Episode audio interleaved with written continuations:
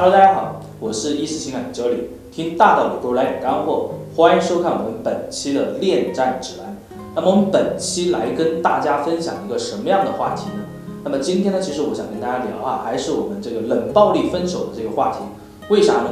因为前几期哈，就咱们在聊了这个冷暴力分手之后呢，很多朋友呢就是在咱们的后台留言说，老师为什么他会选择冷暴力分手？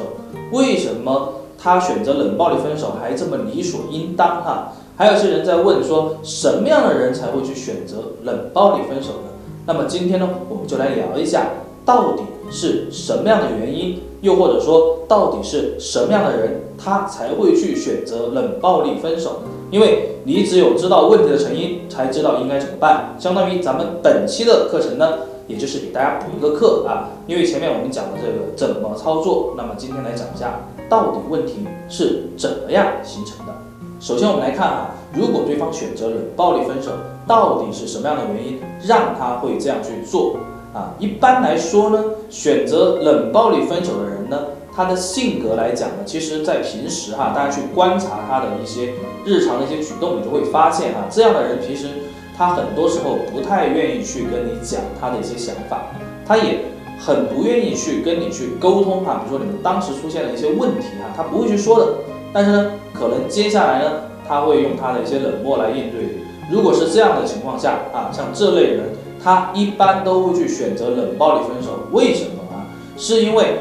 他们很多时候就是他明明就是想跟你分开，又或者说他明明就是不想跟你在一起过了，但是呢，基于他自己内心的一些原因，又或者说基于他当时整个人的一个状态，所以说他不太愿意去告诉你说为什么啊。如果说你不停的去问他为什么的话，那其实没有一个答案的啊，他只想静静的离开。同时呢，他也不想把这个事情搞得太大，因此呢，他选择让你先提出分手这样的一个策略。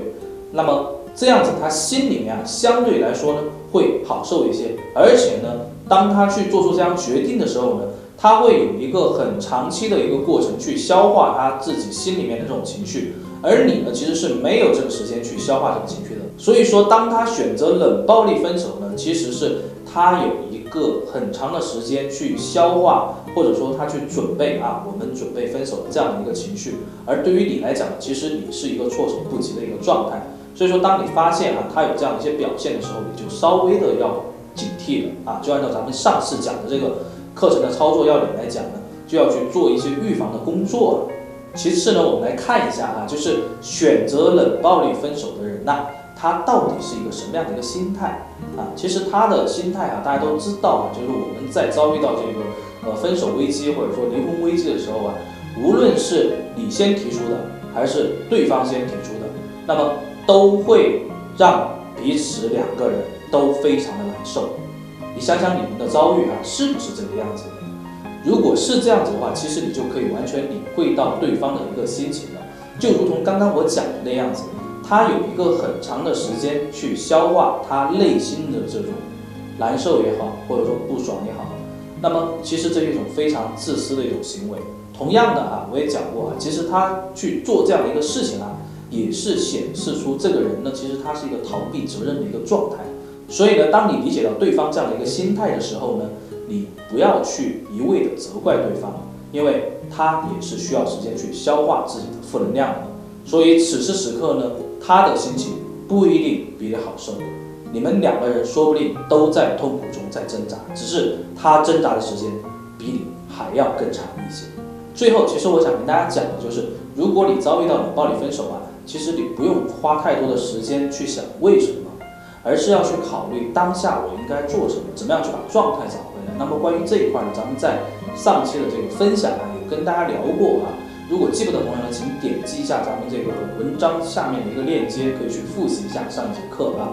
那同样的哈，一旦我们遭遇到冷暴力分手，请你不要一味的去抱怨，好像觉得对方很有心机，又或者觉得对方好像就是这样的一个人。